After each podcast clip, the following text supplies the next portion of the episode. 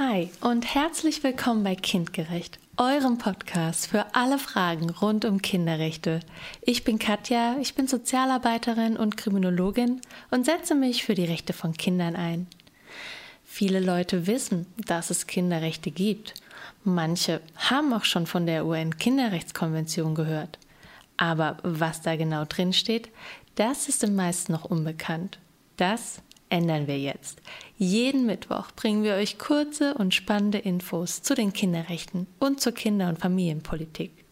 Und zwar für Erwachsene und für Kinder. Ich wünsche euch eine tolle Zeit hier bei uns bei Kindgerecht.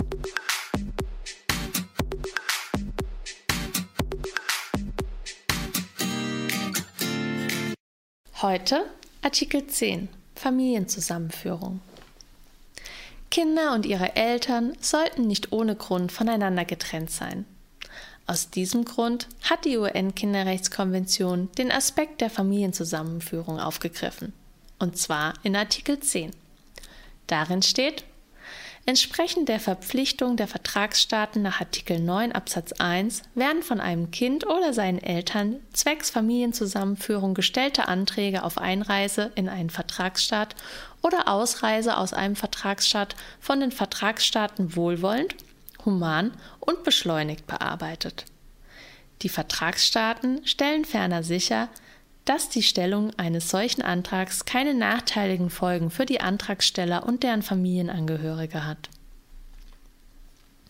Ein Kind, dessen Eltern ihren Aufenthalt in verschiedenen Staaten haben, hat das Recht, regelmäßige persönliche Beziehungen und unmittelbare Kontakte zu beiden Elternteilen zu pflegen, soweit nicht außergewöhnliche Umstände vorliegen.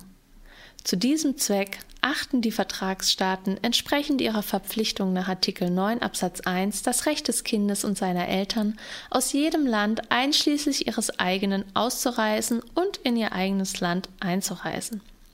Das Recht auf Ausreise aus einem Land unterliegt nur den gesetzlich vorgesehenen Beschränkungen, die zum Schutz der nationalen Sicherheit, der öffentlichen Ordnung, der Volksgesundheit, der öffentlichen Sittlichkeit oder der Rechte und Freiheiten anderer notwendig und mit den anderen in diesem Übereinkommen anerkannten Rechten vereinbar sind.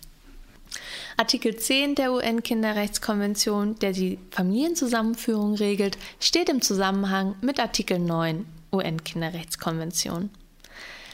Während aber Artikel 9 das Verhältnis von Eltern und Kind im innerstaatlichen Umfeld im Blick hat, befasst sich Artikel 10 mit der Situation, in der Kinder und Eltern getrennt in verschiedenen Staaten leben oder sich aufhalten. Nach dem Prinzip, die Einheit der Familie zu gewährleisten, müssen die Anträge zur Durchführung der Familienzusammenführung wohlwollend bearbeitet werden. Das bedeutet, die Anträge müssen unvoreingenommen geprüft und nach objektiver Sachlage entschieden werden. Abzuwägen ist dabei zwischen dem staatlichen Interesse an einer Migrationssteuerung und dem privaten Interesse des Kindes an einer Familienzusammenführung. Wobei nach dem Telus der UN-Kinderrechtskonvention das Kindeswohl vorrangig zu berücksichtigen ist. Artikel 10 Absatz 2 gibt einem Kind, dessen Eltern ihren Aufenthalt in verschiedenen Staaten haben, das Recht auf regelmäßige persönliche Beziehungen und unmittelbaren Kontakt zu beiden Elternteilen. Dabei müssen sich die Eltern nicht in unterschiedlichen Staaten aufhalten. Vielmehr gilt Artikel 10 Absatz 2 gerade auch in den Fällen, in denen das Kind in einem und die Eltern gemeinsam in einem anderen Staat ihren gewöhnlichen Aufenthalt haben.